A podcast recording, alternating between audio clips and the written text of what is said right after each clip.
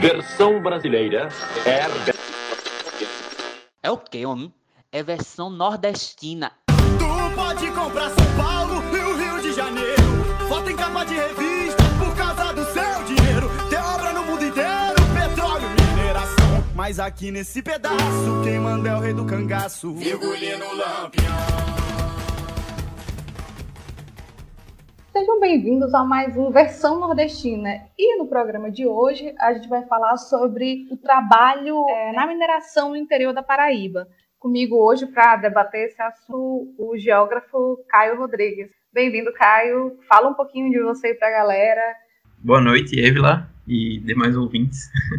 É, como a Evila adiantou, me chamo Caio, Caio Rodrigues, sou mestre em Geografia pela Universidade Federal da Paraíba e desde 2012, na época, a partir de uma iniciação científica, eu comecei a pesquisar a mineração no interior da Paraíba, mais especificamente numa região chamada Seridó Paraibano, mas que também acabou depois desdobrando em pesquisas que envolvessem o Seridó Paraibano e Potiguar, sendo o Seridó uma, uma região que ela está entre territórios paraibano e, paraibano e Potiguar, né? Enfim, os debates giram principalmente em torno da apropriação privada do subsolo e da questão do trabalho na mineração. E sou membro do Centro de Estudos de Geografia do Trabalho, né? Que é por onde a gente vai debater esses temas, que é um grupo que está espalhado nacionalmente em todas as regiões do Brasil, é, de geógrafos interessados em debater o, o, o, fenômeno territorial do trabalho no Brasil, né?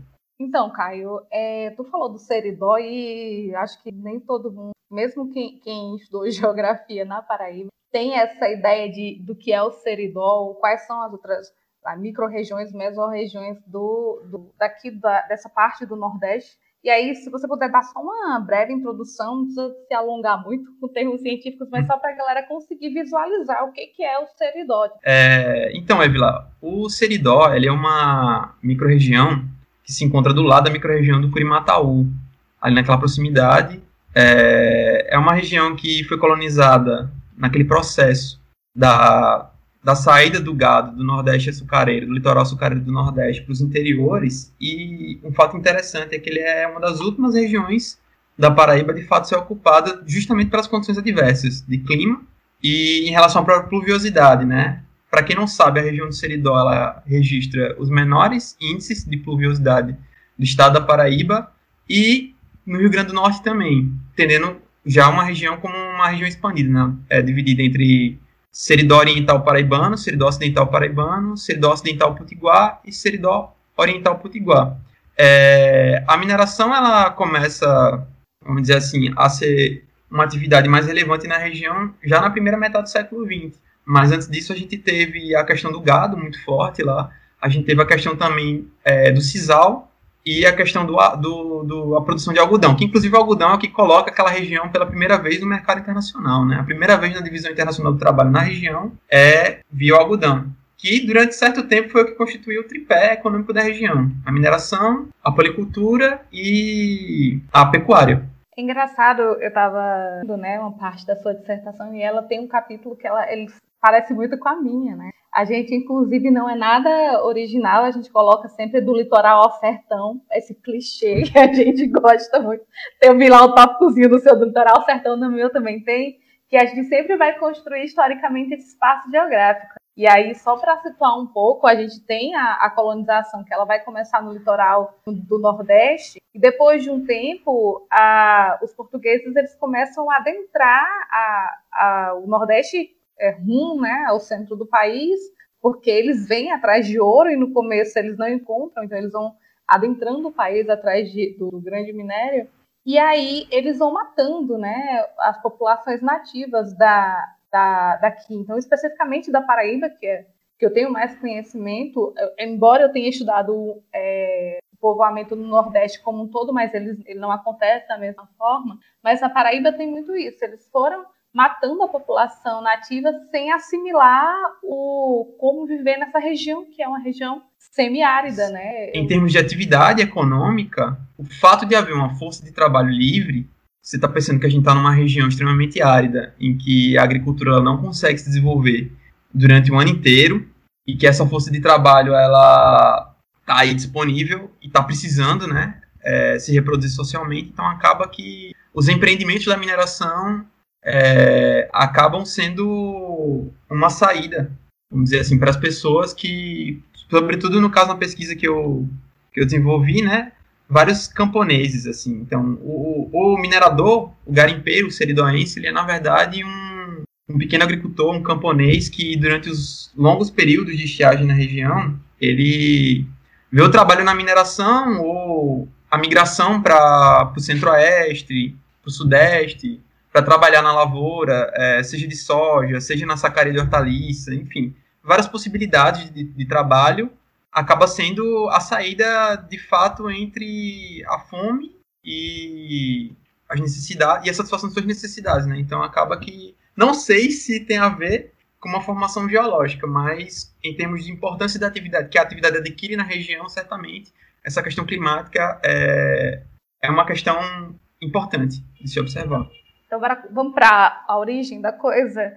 É, eu queria que você falasse como foi que se descobriu essa mineração no Seridó. É, quando se começa a extração de minérios nessa região da Paraíba e Rio Grande do Norte. Então, é, o que se fala, o que se tem de material escrito, tem muita referência, inclusive, do Denox, né? De que foram encontrados lá na época, por volta de 1914, 1917, se não me engano, o mineral mica, na região, que é muito, a região é muito rica em mica, né, que é um, um minério que foi amplamente usado pela indústria estadunidense na questão da, como bom condutor, né, tanto na questão do sistema de rádio para a guerra, Primeira Guerra Mundial, quanto sistema de isolantes térmicos, enfim, ele é amplamente utilizado pela indústria. Então tudo começa mais ou menos por aí. Só que ainda é muito escasso as próprias referências que falam sobre a mineração nesse período. Então, quando a gente vai ver de fato um estabelecimento, vamos assim, a mineração como atividade realmente proeminente na região, é já no final da primeira metade do século XX, sobretudo ali em 1934, 1936, que é inclusive o período que o Departamento Nacional de Produção Mineral é criado e alocado no município de Campina Grande. É, então, desde então, mas com seu ápice até então na, na Segunda Guerra Mundial, né, a partir da demanda da exploração de minerais estratégicos para a indústria bélica estadunidense e das potências aliadas como um todo, é, a região, tanto do Seridó Potiguar quanto do Seridó Paraibano, passa a ser uma região de interesse. Não só essa região, né? Se você pegar, por exemplo, existem regiões na África e em toda a América Latina que foram alvo da, dessa exploração mineral, visto que quem dá os primeiros passos na guerra consegue acessar as primeiras jazidas, né? Foram os nazistas, é, os fascistas e, o, e, os japoneses na Ásia. Então, fica essa demanda para as potências aliadas de onde a gente vai conseguir encontrar esses minerais estratégicos, principalmente berilo, tantalita, columbita. Esses, esses, é, esses minérios, eles são utilizados em que exatamente? Isso que você falou. Diretamente na indústria bélica. Diretamente. Na produção de, de armamentos. Tem uma parte do seu trabalho que você fala que as, o, as guerras, a Primeira e a Segunda Guerra, eles são, funda elas são fundamentais para essa extração dos minérios aqui na Paraíba e depois das guerras você tem uma, uma decadência. E aí eu queria que você falasse sobre essa, essa ideia, da, essa ideia não, você falasse desse histórico das guerras e a sua importância para a extração do minério. Então, desde os primórdios da, de que se tem notícia de que a exploração mineral na região do Seridó, tudo está muito em, em, altos e baixos, né? Às vezes são questões do mercado nacional, do mercado interno, às vezes são questões inerentes ao mercado internacional. Então, os primeiros períodos de, de vamos dizer assim, de exploração e o ápice no século XX é, é certamente a Segunda Guerra Mundial. Na Primeira Guerra Mundial a gente já tem registros de que houve a exploração de mica e já na Segunda Guerra Mundial a gente tem registro da exploração de tungstênio, de, de xelita, tantalita, berilo, que são minerais é, essenciais para a indústria bélica. Quando acaba a Segunda Guerra Mundial, as jazidas, primeiro, né, a, a demanda diminui, ainda que haja a Guerra Fria, né, que, que vai potencializar essas, as potências na União Soviética à época e os Estados Unidos em torno de, de comprovar quem tem o maior poderio militar por questões de soberania. É, mas aí uma questão que que era permitido agora acessar as jazidas que outrora não eram permitidas, né, por conta da guerra. Então, há uma baixa do preço desses minerais no mercado internacional, sobretudo a tantalita, e isso vai acabar diminuindo um pouco o ritmo e o próprio dinamismo da atividade na região, que passa a ser assegurada pelo mercado interno em determinados momentos. Por exemplo, a gente vai ter na durante a ditadura militar, sobretudo, um avanço da indústria da, da, construção civil no país. Então, por exemplo, a gente vai ver a exploração e a, a comercialização de minerais como feldspato, ganhando força, como quartzo, como mica, minerais industriais para necessários à, à construção civil. É, em determinados momentos há normalmente uma alta do preço da tantalita, né? Por volta dos anos 70, ali final dos anos 80, há de novo uma demanda pela tantalita. Aí seguida por uma baixa nos preços. Inclusive, no atual momento, devido a, a baixas do, do, do, minério no mercado internacional, a, o mineral tantalita ele está mais valorizado. Que, inclusive, o mineral tantalita está valorizado ou não é muito determinante para a atividade na região. Em termos de que, em, em determinados momentos, os garimpeiros eles se sentem mais tentados a, a, a desenvolver o trabalho de exploração mineral, que é um trabalho extremamente danoso à saúde e extremamente precário e com vários rebatimentos, né? Tanto ambientalmente como em termos da própria saúde humana. Então, o fato da tantalita estar ou não ali com um bom preço, como os garimpeiros dizem, né? Ah, a tantalita está no preço bom. Quando está no preço bom, então as condições adversas elas se tornam mais apesar das condições adversas, se torna um trabalho mais atrativo para eles. Em determinados momentos, não é lá tão atrativo, por conta uma... justamente da, dos desafios, né? Tem uma expressão que você falou é, sobre uma dualidade do trabalhador que eu achei interessante, que é o camponês garimpeiro. É, até por, não só isso, né? Tem horas que o, o trabalho precário ele aparece de diferentes formas, né? É, e tem relatos de algumas pessoas que você é, entrevistou falando sobre isso, né? De, é, a família inteira Tipo assim, se pegar as pessoas de hoje, de 2020. Então, são gerações de família que trabalham no garimpo é, de forma, às vezes, precária, tanto quanto no começo, como o pai e o avô trabalharam, e como é, uma, é algo que passa de pai para filho, ou, que ao mesmo tempo está trabalhando no garimpo, também trabalha na roça. O traba tem trabalho infantil, antes você vai falando que tinha mais trabalho infantil, o trabalho da mulher, ela, ele tem, é, eu achei bem interessante você trazer a questão da reprodução social do trabalho para a mulher, de que ela tem todas as obrigações da, do trabalho doméstico, mas ela também vai para a roça e para o garimpo. E aí eu queria que você falasse desse, desse, de como funciona esse, essa sociabilidade, como é que as pessoas vivem nessa dentro desse, desse lugar do seridó que tem garimpo e ao mesmo tempo tem a roça para se trabalhar, ou então tem que sair, tem que voltar. Quais são as condições de trabalho que você vai encontrar lá? Então, Avila, é, em primeiro lugar, sobre essa questão da mobilidade do trabalho, tanto em termos de mobilidade espacial, territorial, né, de hora o trabalhador está aqui no Seridó Paraibano, hora por questões adversas, é, ele tem que ir trabalhar na sacaria de soja lá no, no, interior de Goiás, e depois ele vai trabalhar no interior de São Paulo, no corte da cana.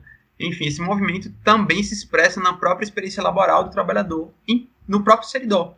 Então, inclusive, na pesquisa a gente se apropria de um conceito né, do, do pesquisador, do professor, do geógrafo Antônio Tomás Júnior, coordenador geral do Centro de Estudos de Geografia do Trabalho, alocado lá em Presidente Prudente, no interior de São Paulo, que é o conceito da plasticidade do trabalho. Então, quando a gente traz e tenta evidenciar esse caráter plástico do trabalho, a gente está mostrando esse sujeito em constante desrealização, em termos do que é o trabalho para ele, né? Então, por mais que eu tenha tentado fazer esse exercício de, de, de, de construir essa dualidade né, do, do, trabalhador, o trabalhador camponês garimpeiro, para mostrar que ele não era eminentemente um garimpeiro nos termos comuns e também não era um camponês nos termos comuns. Ele é um trabalhador que ora está no garimpo, ora está na mineração, mas também ora é funcionário público, também ora está trabalhando na construção civil, também ora está é, tá trabalhando nas, nas, cerâmicas da região, enfim. É, são várias as formas de assalariamento e relações de trabalho e experiências que esse trabalhador vive. Isso, mas algumas questões são, são fundamentais de entender. Por exemplo, assim como na, na questão camponesa, a, a ideia da unidade familiar em torno do trabalho ainda é muito forte também nesse sujeito. Nesse sujeito que trabalhou na mineração, na mineração. Então você vai ver. Era mais forte antigamente, mas você ia ver antigamente, por exemplo, a família toda ia para o garimpo. Você tinha o, o pai, você tinha o filho, você tinha a mãe trabalhando no mesmo ambiente. E uma coisa que eu acho interessante é como políticas públicas em torno da educação, elas vão começando a diminuir é, esse trabalho infantil. Acho que, por mais que a gente tenha críticas e com todas as limitações possíveis que existem em programas como Bolsa Família, né, que poderiam ser muito mais efetivos, mas é uma realidade que, sobretudo no, no campo brasileiro, é a diferença entre a criança estar tá trabalhando com os pais na, no roçado no garimpo e estar tá na escola. O fato de existir também um transporte escolar que vai buscar esse, esse aluno na comunidade. Uma das comunidades que eu pesquisei, a comunidade Quixaba, ela fica a aproximadamente 14, 15 quilômetros de distância em estrada de terra da sede do município de Frei Martinho. Então, tipo assim, era um desafio muito maior antes ir para ir para a escola, né, ser, ser alfabetizado. Então, é um processo que a gente vê que muita coisa mudou para melhor, mas que tudo isso está ameaçado de novo, né, mais uma vez agora, porque não houveram é, conquistas substanciais, assim, não, não, não houveram reformas estruturais no país, de base. É, o trabalho da mulher também, a gente vê durante muito tempo a mulher como necessidade trabalhando, às vezes cumprindo o mesmo papel no, no processo de trabalho que o homem. Então, era muito comum antigamente que trabalhasse mulher, criança e, e, e homem no mesmo ambiente de trabalho. Hoje é mais incomum, inclusive é, isso é evidenciado empiricamente na pesquisa, né, nos próprios é, trabalhadores e trabalhadoras que foram entrevistados. É, eu só encontrei um trabalhador com menos de 18 anos de idade, desde 2014, pesquisando a região. Algo que era extremamente comum, extremamente fácil de ser encontrado, tanto que em relatos na própria pesquisa, quando tem um outro momento em que eu vou. Eu questiono os trabalhadores, quando eles começaram a trabalhar, todos eles começaram a trabalhar com 7, 8, 10 anos de idade. Já ali, inclusive, uma questão interessante no aprender a trabalhar, né? Que eles falam como uma brincadeira. Tem vários trechos que eu, que eu priorizei colocar como transcrições no trabalho, que evidenciam isso. Ah, eu ia com meu pai minha mãe, mas no começo trabalhando, brincando, né? Aprendendo a trabalhar. Então, há de início esse aprender a trabalhar, mas com 12 anos a gente tem registros de crianças, adolescentes, né, entrando já nas banquetas. O que seriam as banquetas? As áreas, de fato, de mina interior, né, já seriam as, as lavras subterrâneas, onde há um risco a, de acidente, é, um grande, grande risco de acidentes. Muitos desses trabalhadores hoje continuam trabalhando como a gerações passadas, em termos de, de experiência laboral mesmo. Então, as ferramentas de trabalho são extremamente rudimentares e precárias mesmo, a maioria delas. São ainda, em muitos casos até hoje, ferramentas de trabalho que são adaptadas da agricultura para o garimpo. E digo mais, até quando a gente percebe uma certa mecanização da atividade, uma mínima mecanização da atividade, que seria, no caso, a inserção do, do compressor, que é uma máquina que vai ajudar a fraturar as rochas né, de forma muito mais rápida, tornando o trabalho em termos menos dispendioso fisicamente e mais produtivo em termos de volume mesmo de, de mineral extraído, ele vira a, a, bomba assassina da coisa, né? Que é ela vai aumentar drasticamente os casos de silicose.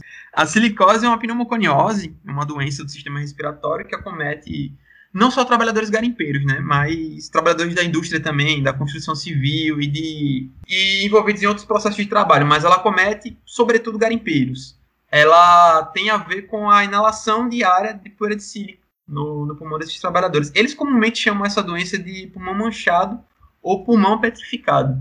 Então, aumenta muito os casos de, de silicose na, na, na, região. E uma coisa que é evidenciada, por exemplo, a gente tinha trabalhadores adoecendo por conta da silicose, mas esses trabalhadores adoeciam já mais avançados em idade. Hoje a gente tem relatos de trabalhadores com 30 e poucos anos de idade, 40 anos de idade, que já estão acometidos da silicose. Muitos, inclusive, faleceram nessa faixa etária na região. E assim, falando sobre a questão de degradação do trabalho, é, eu, eu vi que até em relação a, a, exames de diversas formas, como o trabalho nas minas ele atinge é, esse trabalhador. E aí eu queria que você falasse sobre essa questão, que é, é bem do seu grupo de é, estudo, é a questão do trabalho, e sobre como é que o trabalho dentro das minas ele é degradante é, ou ele é bem precarizado, se dá para falar isso, precarização, degradação desse trabalho ou ao mesmo tempo é, você estava falando que não existe, todo trabalho é degradante. E aí eu queria que você falasse desse das minas, como é que a gente pode abordá-lo? Sim, é... a gente parte da premissa, né, de que todo trabalho abstrato é um trabalho precarizante, é um trabalho degradado, é um trabalho que ele não não não está posto para satisfazer necessidades humanas, né? nossas necessidades reais. Então é um debate que vem a partir das bases da, do próprio debate de trabalho em Marx, né? do trabalho concreto, do, dos sentidos do trabalho, né? entre o trabalho concreto e o trabalho abstrato.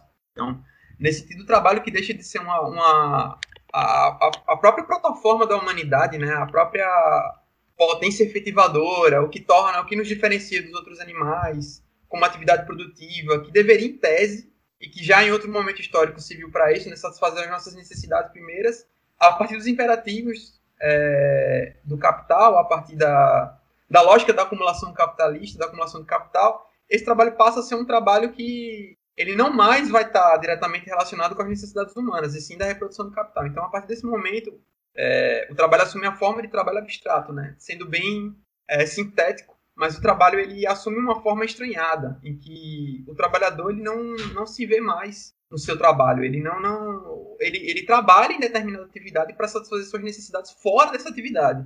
Então, o trabalho do garimpeiro não tem nada a ver com a pedra que ele explora, então, em, com as rochas minerais que eles exploram. Muitas vezes, inclusive, é, eles sequer sabem para onde vai.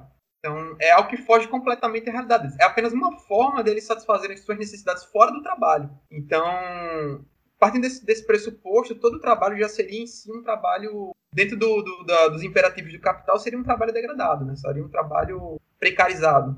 E, em termos específicos da mineração, é, dentro do universo informal das relações de trabalho, também vale salientar, né, é, o universo de trabalhadores da mineração seridoense, na verdade, a mineração nacional como um todo, mas já que a gente está falando de seridó, ela é infinitamente maior dentro do universo das relações informais de trabalho.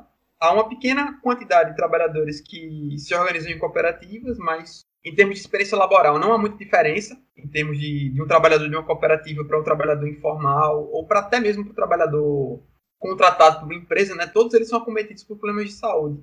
E a degradação, ainda que ela não seja referente apenas à questão da saúde, eu acho que a manifestação da degradação do trabalho é mais óbvia quando a gente pensa na própria saúde e nos rebatimentos que o trabalho tem na vida do trabalhador. Inclusive, como conceito, é um conceito que eu, que eu considero muito forte, porque quando a gente fala em degradação, a gente pensa, no primeiro momento, em degradação ambiental, né? A gente fala em degradação ambiental, a gente pensa no quê? A gente pensa num ambiente poluído, pensa no, no na devastação de, de, de, áreas nativas e tal, e é muito similar. Quando a gente fala de degradação do trabalho, a gente está falando também, em última instância, ainda que não seja só isso, mas a gente está falando da degradação do corpo que trabalha, é, do trabalhador. E que formas ela assume, especificamente na mineração seridoense, né? É, tem vários casos de, de mutilações e de morte, cegueira, surdez decorrente de de má utilização de explosivos. A gente vai ter também uma questão muito forte que, para isso, eu ainda não achei é, melhores evidências, mas o relato dos trabalhadores aponta para a questão da insolação. Você está pensando assim, estou trabalhando na região mais árida da Paraíba, uma região de menor pluviosidade, dentro de uma mina. Então, pensa como, como são essas condições de trabalho. E Problemas de coluna também são muito comuns, é, tanto problemas musculares quanto problemas ossos. A hernia de disco é assim, fichinha. Todo trabalhador, quase todo trabalhador garimpeiro reclama ou de dor, lombar, dor nas costas. Tem inclusive na, na pesquisa, na, na seção de apêndice, eu consegui vários, vários, várias, vários dados qualitativos, vamos chamar assim, exames, né, que acabam sendo dados qualitativos que comprovam a que há uma ligação direta entre o trabalho na mineração e o adoecimento desses trabalhadores. Mas eu acho que a forma mais perversa de, de, de assumida pela degradação do trabalho é a silicose que leva à morte. Né? A silicose que é uma doença é muito subnotificada no, no, no país, assim, quase não se tem registro de trabalhadores garimpeiros com silicose, sendo que quando você está em, em, pesquisa de campo, que aí vem uma questão importante, acho que a pesquisa de campo ela assume uma, uma uma centralidade na, na minha pesquisa, porque ela vai evidenciar na prática. Tanto, inclusive, na questão de acesso a dados. Não existem dados sobre adoecimento desses trabalhadores. Os dados foram construídos no decorrer da pesquisa junto a esses trabalhadores e trabalhadoras.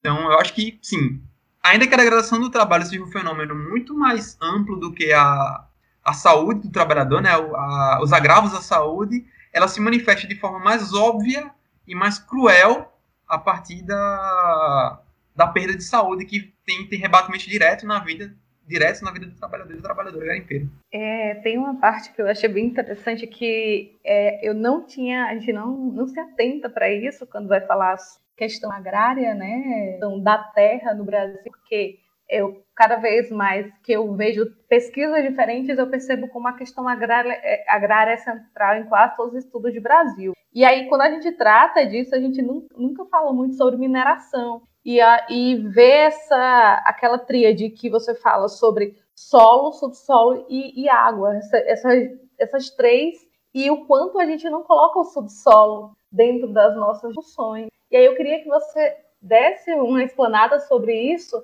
porque eu achei extremamente interessante quando você é, constrói a, a partir do momento que o subsolo passa a não ser, não pertencer a quem pertence ao solo. Foi uma das coisas mais interessantes que eu, que eu descobri assim, seu trabalho. Então, é, o debate na questão agrária é, contemporânea hoje, alguns pesquisadores, dentre os quais eu me incluo, meu grupo de pesquisa se inclui aí também, é, nessa perspectiva de que hoje subsolo, solo e a questão da água elas são centrais, são o epicentro do conflito de classes no campo brasileiro hoje, não só brasileiro como latino-americano, né? É, e é um debate que ganhou força não faz tanto tempo assim.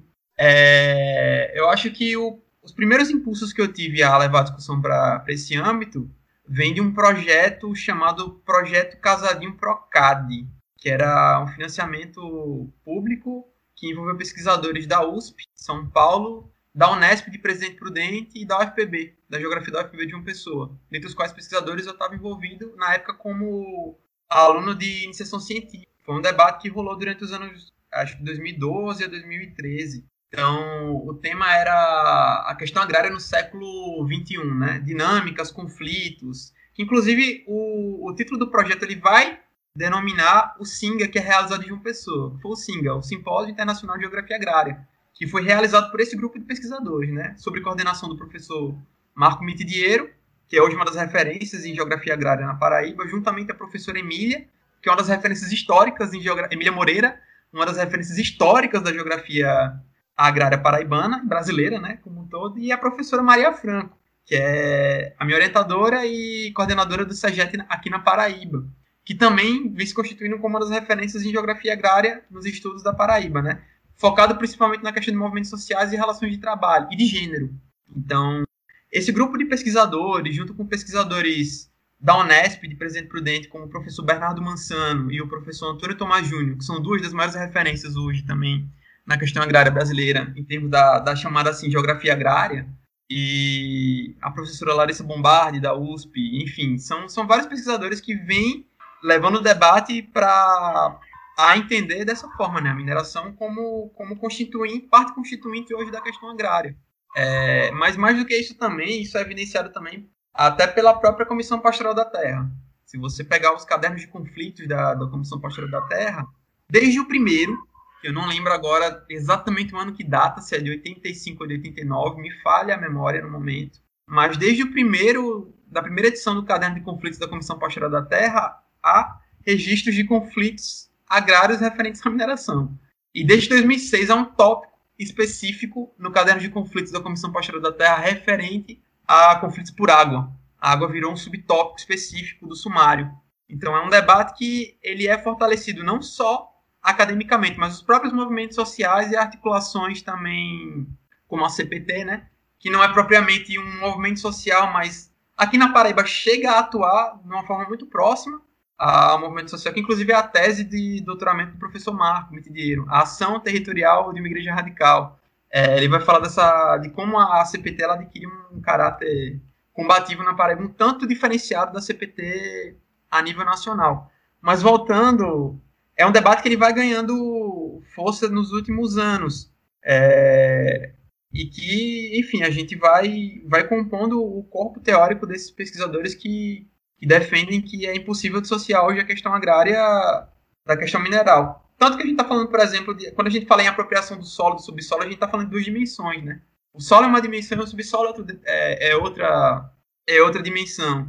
E os conflitos em torno da água são conflitos tanto da, da, da, da produção agrícola quanto da produção mineral. A produção mineral necessita de água. Então, a, a, inclusive nos cadernos de conflitos da CPT, em vários volumes isso é evidenciado. É, como como a, a, luta pelo acesso à água, ela, tá, ela é um tema central no debate sobre a mineração e sobre o agronegócio. Tem até pesquisadores que vão falar em commodities agrominerais, quando vão se referir a esse momento de reprimarização da pauta exportadora no Brasil, né? Só para deixar mais claro, o primeiro caderno de curso foi 85, Caio. Tá? Ok,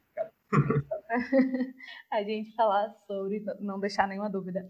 Enfim, é, só ainda entrando nessa questão da, da questão do subsolo e solo, eu lembro que em alguma parte do trabalho eu li falando que até acho que década de 30 o subsolo ele pertencia a quem pertencesse o solo. E isso Sim. muda pelo governo brasileiro, que entende que o solo seria pertenceria à União, algo assim. É, eu queria saber qual é esse, esse momento de, de se muda.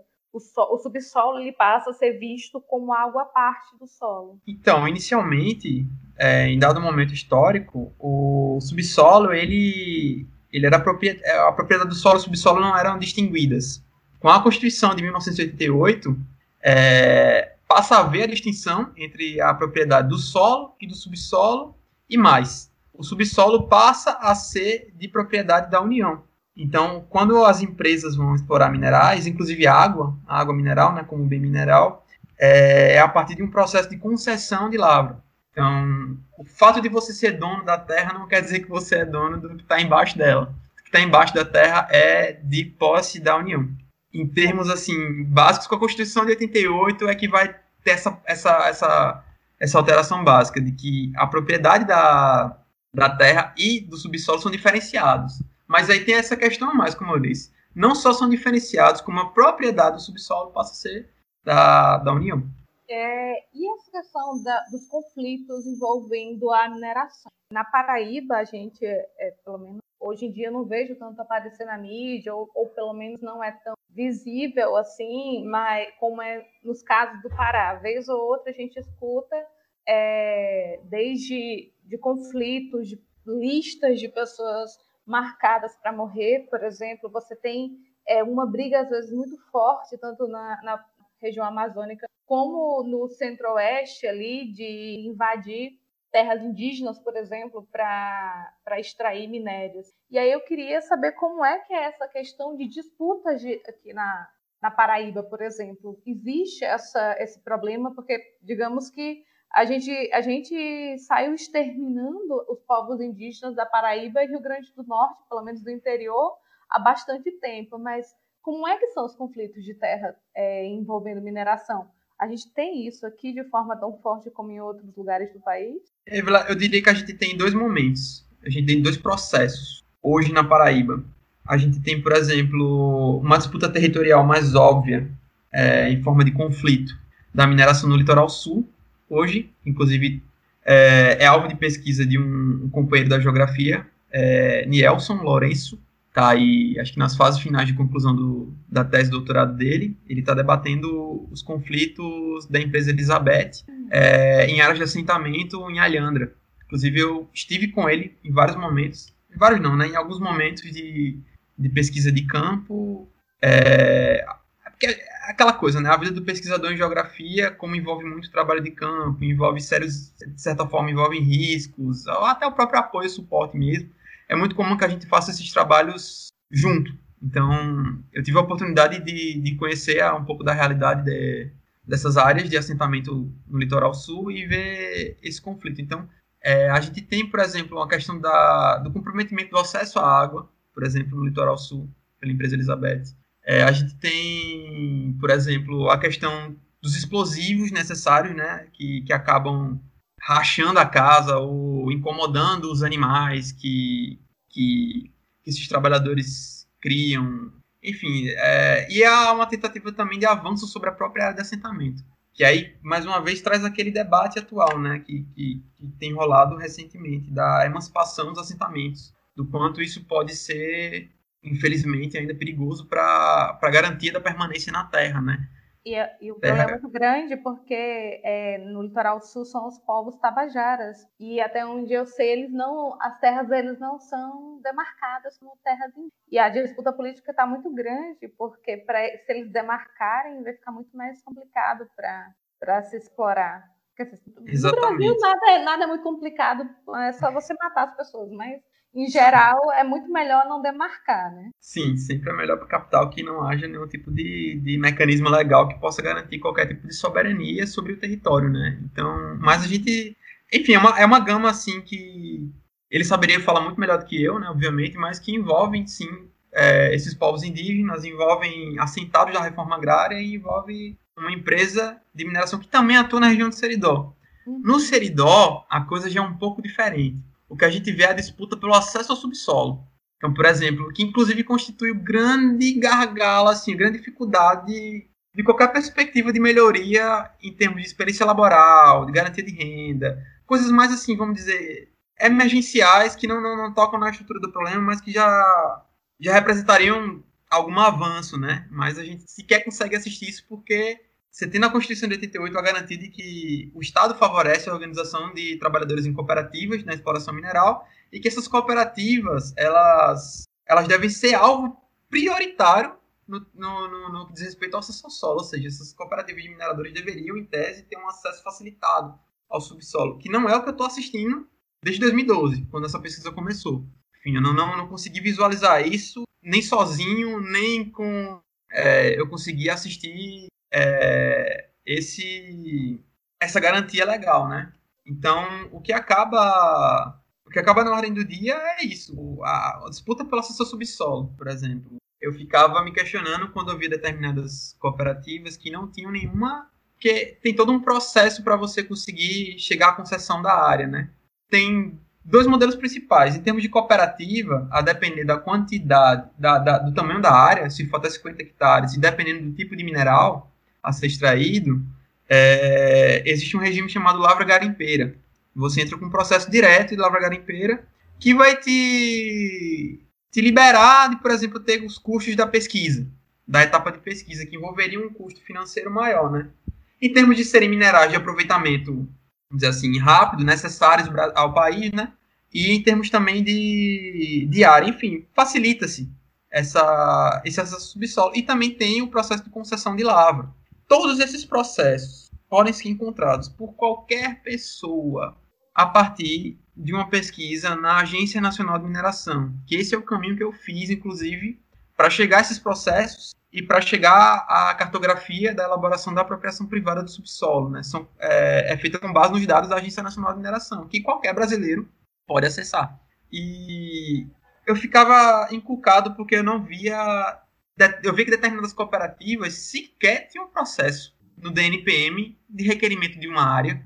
Mas como assim? Como é que essa cooperativa não quer ter acesso à área? Tem alguma coisa aí me incomodando e tal.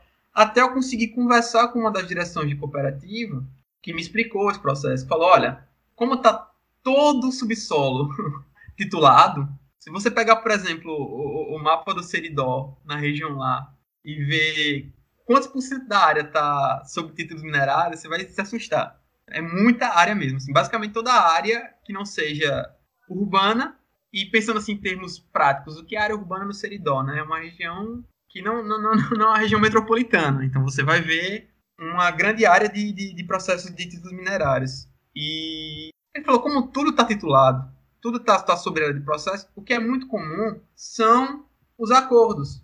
Como assim? Por exemplo, vamos supor que eu seja dono do solo, da, da, da, da parte superficial, e que você, Évila, detém os direitos sobre o subsolo, da concessão. Então é como se a cooperativa tá, tentasse fazer um acordo comigo com você, pagando certa porcentagem dono da terra e certa porcentagem a você, concessionário do subsolo, para conseguir é, realizar essa exploração. O que é legal. Inclusive, é muito comum na mineração a prática da especulação. Caramba. A legislação permite. Por exemplo, tem empresas especializadas nisso. Elas não exploram, elas não extraem. Elas realizam a parte da, da essa parte chata, né, burocrática de, de, de, de garantir o acesso à área e depois ela simplesmente vai e vende, vamos dizer nesses termos, vende a, a concessão da exploração para uma outra empresa. Tem grupos especializados em, em especular com o subsolo. Uma questão que eu não poderia deixar de falar, né? É de fato intrigante. Quando eu descobri, eu fiquei muito intrigado. Pois é, né? Pra, o capitalismo não tem realmente limites. E aí, aproveitando esse momento do sem limites, para falar sobre a, a, acho que a principal pedra, a mais cara pedra da que acho que sai da Paraíba, né? Que é a Turmalina Paraibana. Eu lembro que começou a ter operações porque na época essa pedra ela começou a ser contrabandeada, né? Porque ela tem um valor muito alto.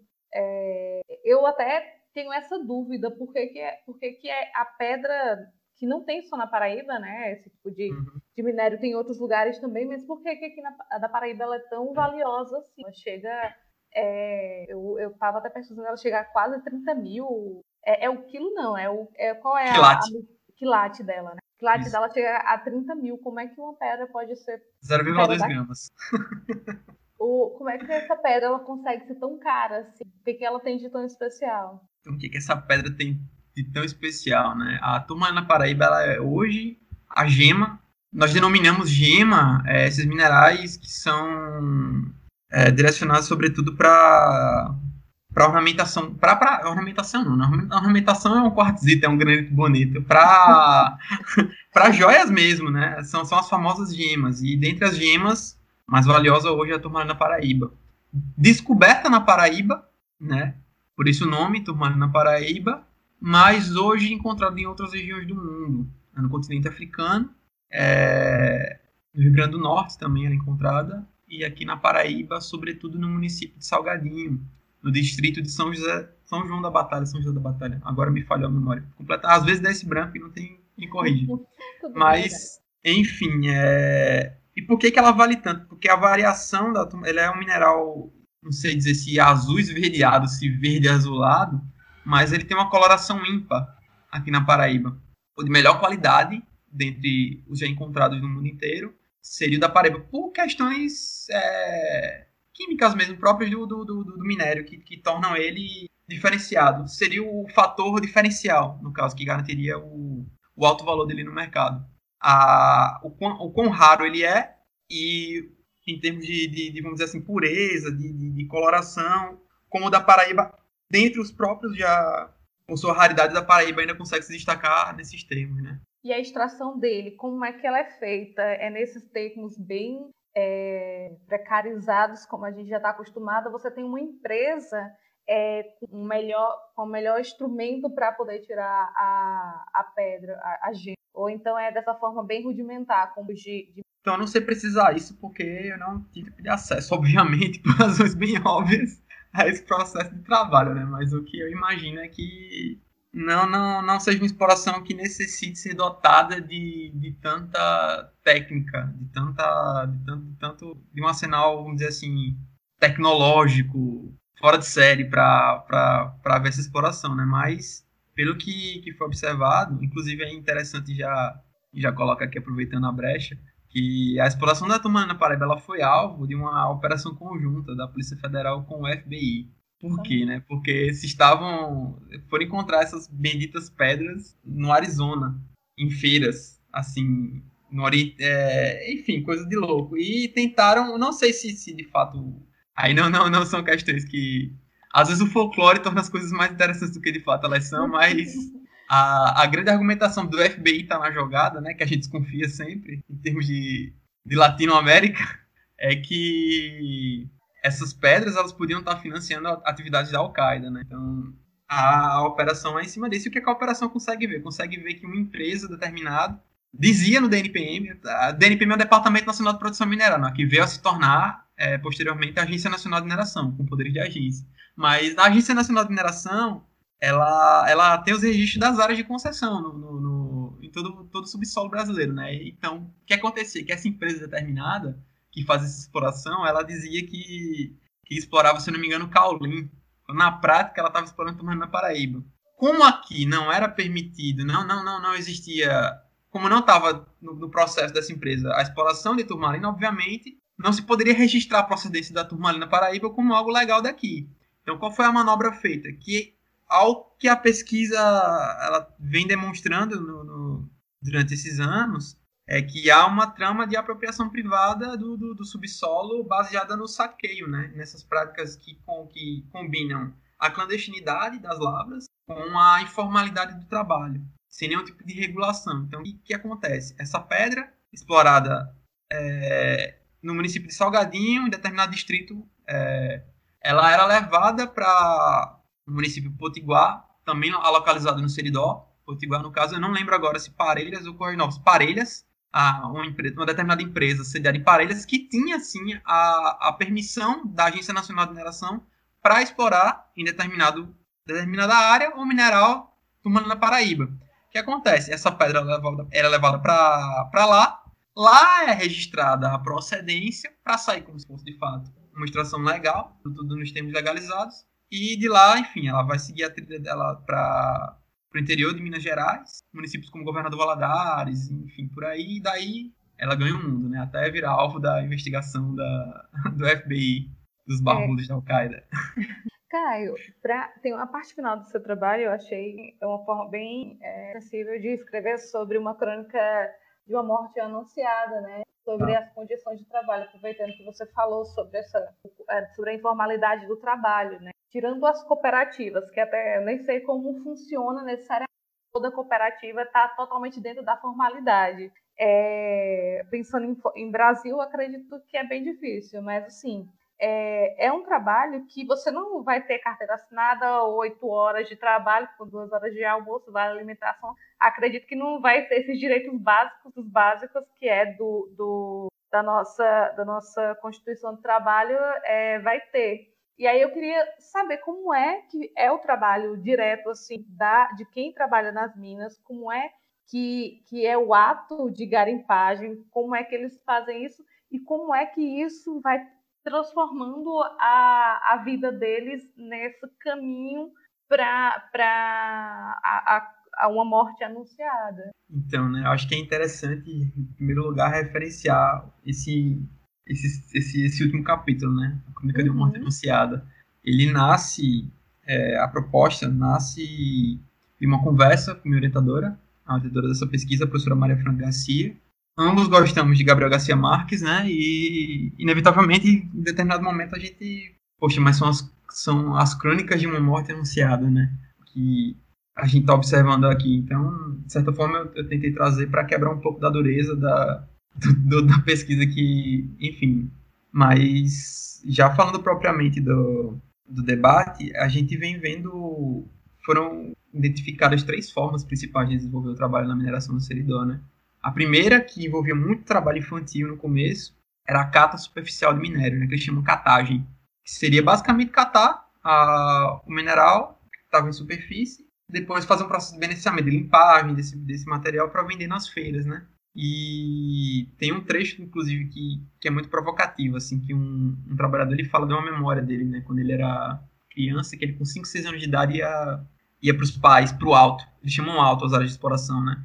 ele ia pro alto com os pais com a latinha de óleo, aquelas latinhas antigas que tinham de, de óleo, de óleo de soja, né? Ele ia com aquela latinha e catava. Quando ele enchia de tantalita, de colombita, ele sabia que tinha ali mais ou menos um quilo. Aí ele até fala no trecho, né? Aí a gente voltava para casa, ia para feira, depois comprava uma rapadura, um feijão, uma farinha, enfim. Tem uma outra forma de trabalho que é que é o trabalho que precisa de água, que eles chamam de virar caixa que é um processo que envolve três trabalhadores, né? Que eles basicamente vão depositar a partir de um instrumento chamado caixa e da, uso da água eles vão conseguir depositar, né, o, o material mais pesado, que é no caso o minério de tantalita, ele em pó, o pozinho da tantalita, ele vai, por conta do seu peso, ele vai abaixar. Então eles começam a, a separar daí. A bateia, né, que é muito, inclusive está muito no imaginário. Quando a gente fala no garimpo, a gente lembra da bateia, que é, que é aquela ferramenta de trabalho que parece um prato. E pra quem é da minha geração vai falar que parece o chapeuzinho do Raiden do Mortal Kombat também, né? Meu Deus, né? Nem sou, mas é, é inevitável. Mas o. É, aquela ferramenta de trabalho é muito comum. E aí o trabalho das mulheres foi muito, muito é, desenvolvido. As mulheres trabalhavam sobretudo nesse processo de virar caixa e no processo de batear nos riachos, né? Que era mineração propriamente tantalita. Os homens, por sua vez, trabalhavam mais nesse sentido da exploração mineral na, nos altos, de fato, a partir da utilização de explosivos, de ferramentas como a picareta, a marreta, é, enfim. E em todas, as, em todas essas formas, né, a gente a, a vê uma dimensão da, da, da, da, degradação do trabalho, da precarização é, do trabalho, né? Desde, por exemplo, se pensar a criança que estava juntando com óleo, na latinha de óleo, a própria dimensão de que essa criança não estava na escola, ou de que essa criança poderia não vir a render na escola, ou que poderia vir a render por conta do extenuante, da extenuante rotina de trabalho, né? E já respondendo uma questão que agora me veio, que me fizeste, eu esqueci, em relação a, a como é essa comunidade de garimpeiros, né? É uma comunidade rural tipo, do semiárido brasileiro, né? Com seus desafios, com suas áreas de roçado, e os altos, pelo menos na, na região, nos municípios pesquisados, foram sobretudo os municípios de Cuí, mas sobretudo o município de Frei Martinho, na divisa com o Rio Grande do Norte, é, os altos ficam próximos à, à, comunidade, são no entorno da comunidade, ficam a 30 minutos, 40 minutos, uma hora de caminhada, né? Hoje em dia, quase todos os trabalhadores têm, têm uma motinho. Eles dizem, ah, agora a gente tem uma motinho. Antigamente a gente ia a pé, antigamente a gente ia de jegue, antigamente a gente ia de bicicleta. Hoje em dia eles acessam as lavras é, mais comumente de moto. Mas, enfim, durante muito tempo acessavam as lavras a pé, as lavras ficam muito próximas à comunidade, então tipo, é algo muito próximo à realidade deles. Assim, não é um distanciamento do, do, do, do tão óbvio assim do, do, ambiente de trabalho, do ambiente de vida, assim como a questão camponesa, né? Você vê o, a área de produção, a área da, da, da produção do, de, de, alimentos é, é uma extensão da casa. Então, de certa forma, acaba que o alto acaba sendo também uma extensão, se não da casa, pelo menos da comunidade, que fica nos seus entornos. E, enfim, é, cada, cada processo de trabalho, cada tipo de trabalho vai gerar condições específicas. Por exemplo, o trabalho na, nos altos de exploração é, das rochas, ele vai levar principalmente para questões como a insolação, para a inalação da poeira de sílica muito forte, que vai ocasionar silicose, é, a questão dos explosivos, né, que, que, que podem acarretar é, mutilações e, e, cegueira, surdez, tem casos de, de, trabalhadores que ficaram cegos depois de uma detonação, que quase morreram depois de uma detonação, e, enfim, são a, mais comuns. O processo de virar caixa ou da bateia, por exemplo, são mais comuns. A, as questões de, de, de, coluna, é muito comum, assim, problema na lombar, porque envolve um dispêndio de força física considerável também. Então, assim, desde a questão da, como eu já estava dizendo, desde a questão da negação do acesso à, à, à educação, a questão da, do adoecimento, que esse adoecimento tem rebatimento direto na vida do sujeito, né? Se o sujeito ele fica cego por causa de uma exploração no trabalho, ele vai ficar cego na vida dele. Então, a vida, a, naquela dimensão de que, tipo, a vida a vida da força de trabalho que trabalha não é diferente da vida que vive, da vida que, que encontra, que só encontra a vida fora do trabalho, como diria Marx, né, que o trabalhador no, no, nos manuscritos econômicos filosóficos, né, que ele vai falar sobre o estranhamento do trabalho. Não, não há essa possibilidade de, de, de se diferenciar o eu que trabalha do, do, do, do, eu que vive. E o trabalhador fugiria desse trabalho como se fosse uma festa, se ele pudesse. Se, se, se ele pudesse satisfazer suas necessidades diretamente, com certeza, né? Num, num outro modelo de sociabilidade para além do capital. E aí eu queria saber como é esse, o que, que eles relatam em relação à, à vida. Então, essa é uma questão muito interessante, porque nesse próprio capítulo, né, que vai fechar a dissertação, que é mais um exercício de, de tentar evidenciar na prática o que é que se conseguiu provar e comprovar e demonstrar a partir dos dados quantitativos, ou qualitativos e não quantitativos, Vale salientar né, que a riqueza de dados que eu consegui ter acesso, esses dados qualitativos que eu trago, que são prontuários médicos, é, raio-x, é, relatório de alta, enfim, uma infinidade de, de, documentos de INSS que comprovam que o trabalhador ele, ele teve algum problema decorrente de uma atividade mecânica, enfim, são conseguidos a partir de anos de pesquisa em contato direto com esses trabalhadores, né? tipo, sempre levando de volta os resultados para a comunidade da, da, das etapas de pesquisa, né, tentando socializar com eles e tentando, juntamente a eles, é, tentar entender melhor esse universo que quanto mais é, eu pesquiso, mais dimensões me aparecem. E, enfim, a partir da, da chegada disso, né, chega no, numa questão interessante que o subtítulo que eu coloco, cada, cada, em cada capítulo eu coloco um trecho de, de uma fala, ou de um, de, um, de um livro, de alguma coisa, de uma música. Nesse, nesse último capítulo, o Crônica de uma Morte Anunciada, né, do Alto Efeito de Garimpar, é, esse, esse, esse, pequeno texto é um, é um, trechinho de um relato de um trabalhador, que ele falou, homem é doido, né? O homem, quando ele quer trabalhar, não tem dó do corpo, não. Foi uma fala que me marcou muito, que foi um trabalhador que, que era, um, inclusive, um dos trabalhadores que tem uma, vamos dizer assim, uma diversidade, uma, que teve uma mobilidade de trabalho muito evidente, assim. Esse trabalhador, ele trabalhou como vaqueiro, trabalhou como garimpeiro, trabalhou como assalariado rural, no agronegócio, no centro-oeste, enfim, é um trabalhador que circulou muito por aí e trabalhou com muita coisa. Então, e, e, essa fala dele foi quando eu, eu, questionei ele sobre a dor na coluna, que ele, ele tinha relatado dores na coluna, e eu falei, mas e aí, como é que foi? Como é que foi? Foi no hospital? Foi tratar e tal? Esse ele falou, é, fui tratar essa hérnia e tal, só que daí o homem é doido, aí vem, daí o homem é doido, né? O homem, quando ele quer trabalhar, ele não tem dor do corpo dele, não. Que vem essa questão muito forte de, da dignidade no trabalho, né? De encontrar dignidade no, no trabalho. Então, é, é uma coisa que é muito evidente na região, é que, assim, e que é muito triste para mim, foi muito, foi muito, de fato, impactante é, me deparar com isso, foi que os trabalhadores, eles, é como se eles tentassem negar, no primeiro momento, o tamanho do problema, né? Por uma necessidade mesmo, assim, de, de reprodução social, de se manter, né? Em instância, não, não tem o que fazer. Então, se tiver trabalhador que tinha sido alvo de... que tinha tido problema de respiração e tal, mas que voltou a trabalhar, que tinha ficado de fazer um, um determinado exame e acabou nem indo. Ah, consegui me sentir melhor aqui, Aí, de fato, agora ele pode estar tá se sentindo melhor, mas que futuramente, com certeza, ao que tudo indica, né? A gente torce para que não, mas a objetividade está aí, né? Ao que tudo indica, futuramente esse trabalhador vai ter problemas. E uma das coisas mais marcantes, eu me deparei com dois trabalhadores, três trabalhadores específicos, assim, que me trouxeram muito essa questão. Um, que era um dos patriarcas da, da região, né? Que. Não no sentido, vamos dizer assim, do patriarcado como, como fosse, assim, mas no, no sentido de mais antigos, um dos, dos antigos, vamos falar assim, que, que, que não, não deixando de, de, de, de, evidenciar essa questão do patriarcado, mas levando mais para essa questão do, de um dos antigos lá, os trabalhadores mais antigos, que inclusive eu dediquei em memória ao trabalho, né? Eu pesquisei ele cego de um olho, com glau, do, de, um, de, um, de um explosivo, que tem detonado de forma inesperada, esse trabalhador ele estava com silicose em, em caso avançado já, então na fala dele mesmo, a fala do sujeito com silicose é um negócio surreal, porque você é como se você pudesse ouvir a poeira dentro dele. É uma coisa assim que, que foi muito impactante para mim. E cego de outro olho por causa do glaucoma, né? A vida encarregou de dar um glaucoma para esse trabalhador, né? Como as coisas são. Enfim, eu, eu, lembro, acho que quando fala de morte desses trabalhadores, além da, da relação que eles têm com a morte, fica muito também, acaba entrando muito a questão de como eu reagi a essas mortes. Um pesquisador, assim, de fazer uma entrevista com um trabalhador, duas semanas depois, receber um áudio de um trabalhador que você estreitou mais as relações, falando, seu amigo, fulano de tal, ele veio a falecer. E, e você saber que foi em decorrência da, da silicose é algo muito impactante. Outro trabalhador é, recentemente está, está se tratando da silicose. O problema é que o tratamento da silicose é muito limitado, né? Não há um tratamento específico. O que há é a fisioterapia pulmonar, eles realizam para tentar aliviar e tomam alguns remédios que são genéricos, inclusive remédio para asma. São coisas assim, não são específicos para tratamento de silicose, né?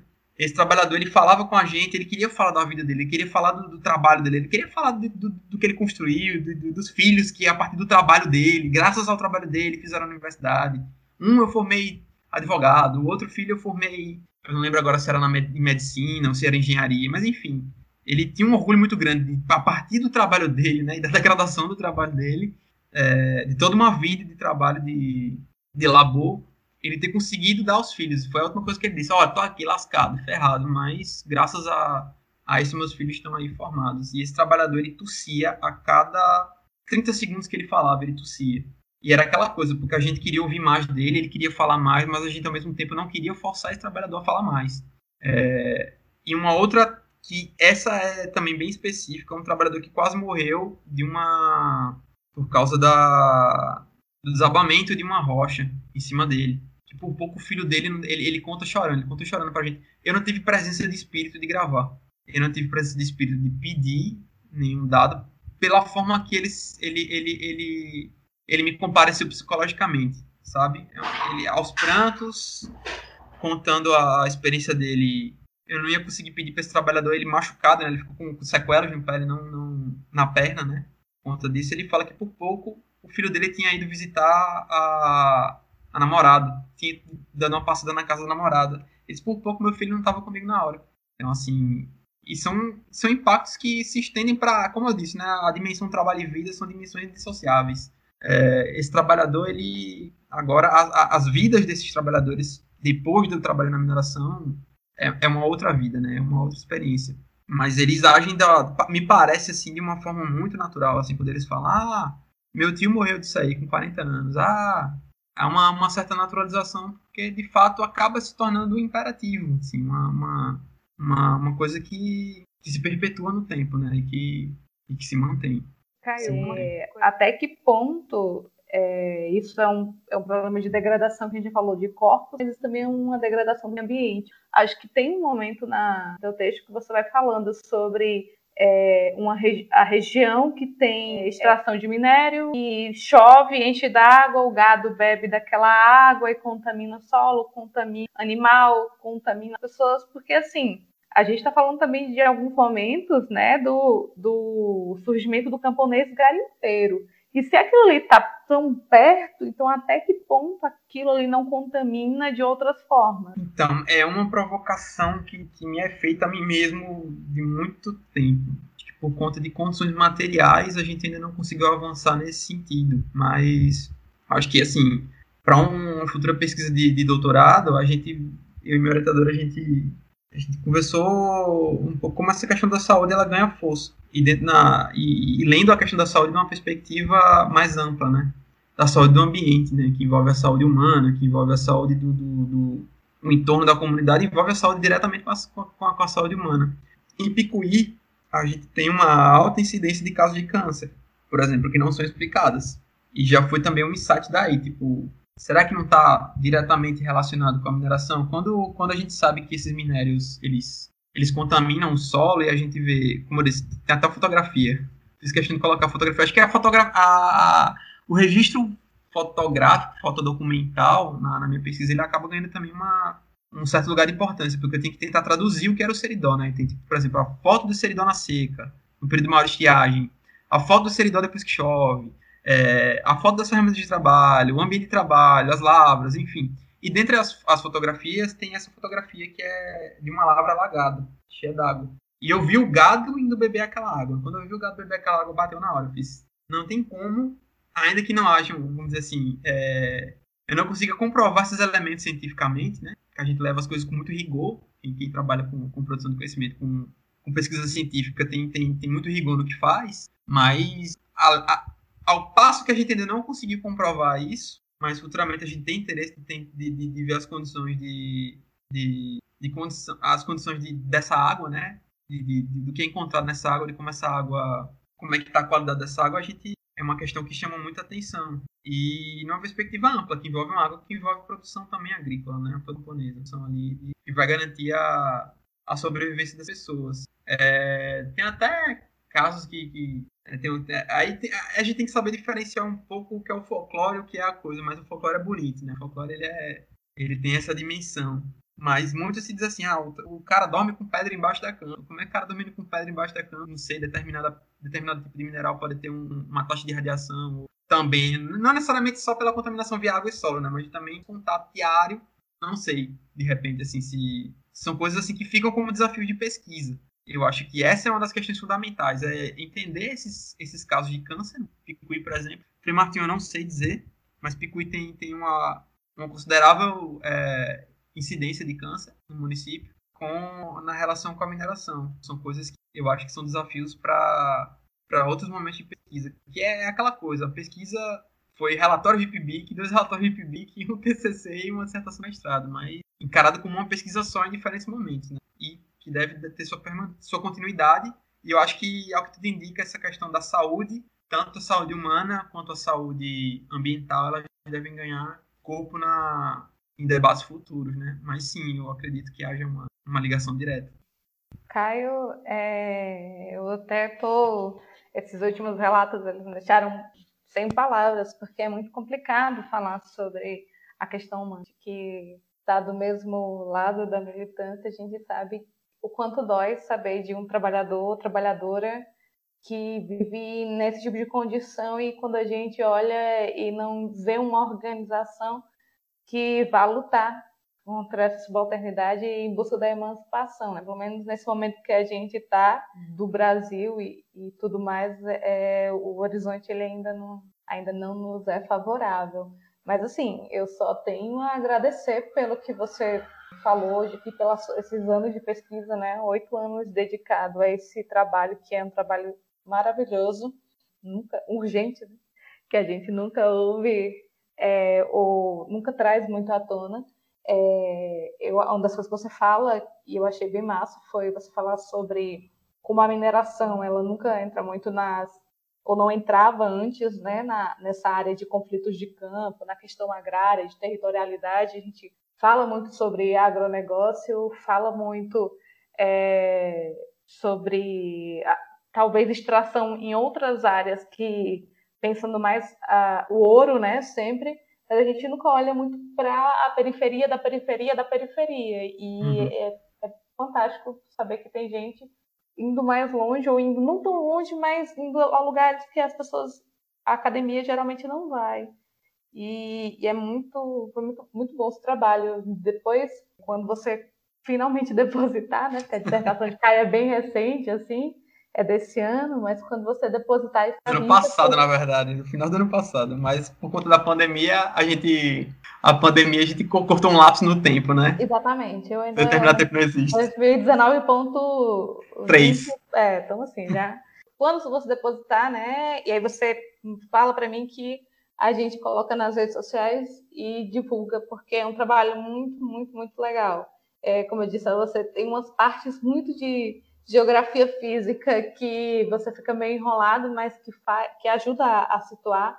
Tem muita foto, tem muito mapa, então isso ajuda muito a visualizar a, a situação, ajuda a visualizar do que, que a gente está falando, que infelizmente o podcast ele não vai abarcar, né? não vai dar para a gente mostrar o mapinha da Paraíba e Rio Grande do Norte mostrando quais são as áreas que você está tá debatendo, mas ainda assim eu acho que deu para a galera visualizar bem pelo menos a situação que é, é, que vive quem trabalha com mina, como é que vive aquela região. Então, eu só tenho a dizer muito, muito obrigada.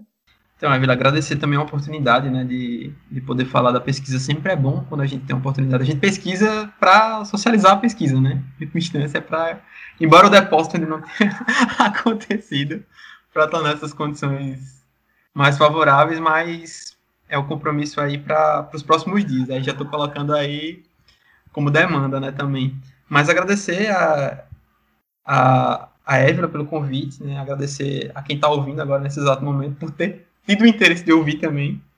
É interessante. E, e é isso, infelizmente, em determinados momentos talvez eu não tenha conseguido ser tão claro quanto deveria, ou pelo peso que isso tem também. Eu me coloco como, como militante, mas eu sou como pesquisador, mas eu sou um pesquisador militante, né? E aí salta a humanidade, né? Que, que não consegue conceber a exploração do homem pelo homem como algo, algo ainda concebível, né? Mas, enfim, sempre, sempre estaremos em luta aí da, da emancipação social no rumo da sociedade para além do capital, né? Então, só isso mesmo, agradecer mais uma vez a Eva pelo convite e a todos vocês que estão ouvindo. E é isso. Muito obrigado. Valeu, Caio. Beijão. Tchau, tchau. Valeu, cheiro. E até o velho Chico cantou pra todo mundo ouvir. Ai, ai, ai, ai, ai, ai, resistir. O velho Chico cantou pra todo mundo ouvir. Ai, ai, ai, ai, ai, ai, resistir. Ai, ai, ai, ai, ai, ai, resistir. Ai, ai, ai, ai, ai, ai, ai, resistir.